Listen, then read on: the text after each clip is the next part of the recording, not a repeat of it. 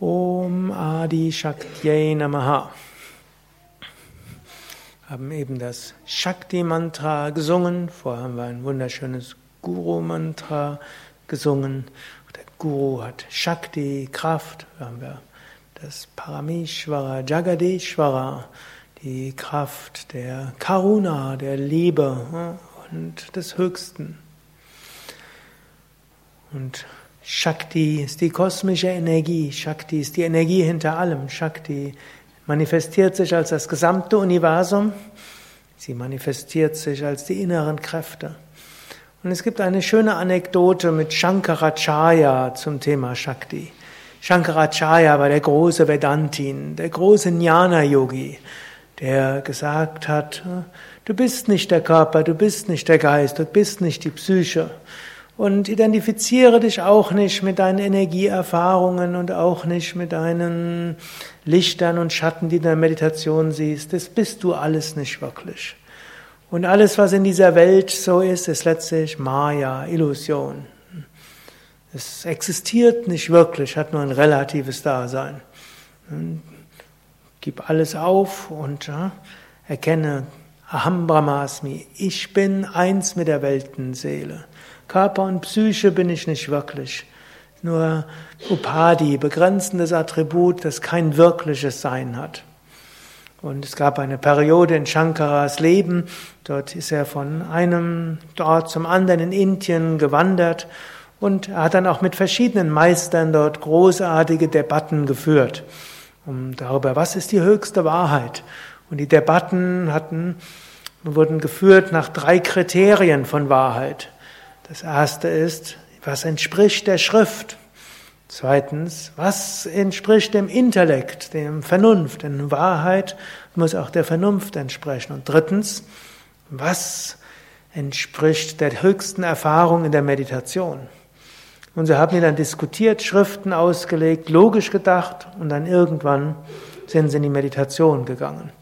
Und der Shankara hat auch eine besondere Ausstrahlung gehabt, weil er selbst ein selbstverwirklichter Meister war. Und in seiner Gegenwart sind dann auch andere in Samadhi gefallen. Und nachher hm, konnten sich dann immer gut einigen. Und letztlich hat Shankara sie alle davon überzeugt, dass hm, Vedanta die höchste Philosophie ist. Und es gab mal so eine Diskussion, da hat Shankara mit einem Shakta diskutiert, das ist ein Anhänger der göttlichen Mutter, der eben gesagt hat, ja, es gibt auf der einen Seite Brahman, das mag so sein. Aber diese Welt ist eine Manifestation der göttlichen Mutter. Überall Shakti, alles Shakti. Ohne Shakti geht nichts, alles ist Shakti. Und ja, Shankara mit seinem überlegenen Intellekt brachte die besseren Argumente und unser Shakti-Verehrer, Göttinnen-Verehrer, der musste sagen, ja, ich habe dem nichts entgegenzusetzen, bin aber trotzdem zwar intellektuell überzeugt, dass es Brahman gibt, aber ich glaube weiter, Shakti ist das Wichtigste. Gut, der Shankara, hm, so halb zufrieden nur entlang des Weges gegangen und plötzlich hat er gemerkt, er war todmüde.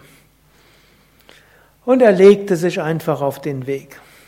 Nach einigen Minuten kam dort ein anderer des Weges entlang. Und es lag der Shankara lag jetzt quer über den Weg. Und in Indien gilt das als unschön, über einen Menschen drüber zu gehen. Das macht man nicht. Das wäre Missachtung, denn letztlich Gott wohnt im Menschen, er wohnt zwar überall, aber man geht nicht über einen Menschen drüber. Es war gerade so eine Schlucht links und rechts, also der hatte keine andere Wahl, er musste den Shankara wecken. Und er sagte, oh großer Meister, könntest du dich bitte ein bisschen bewegen, dass ich vorbeigehen kann?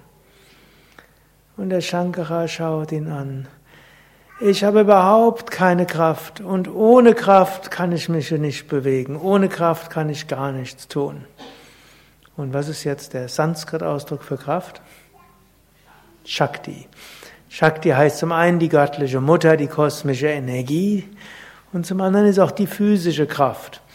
Und dann lächelte der andere, der gerade entlang ging.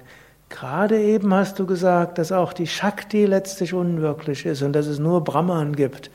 Und jetzt sagst du mir, ohne Shakti kannst du überhaupt nichts machen? Hm.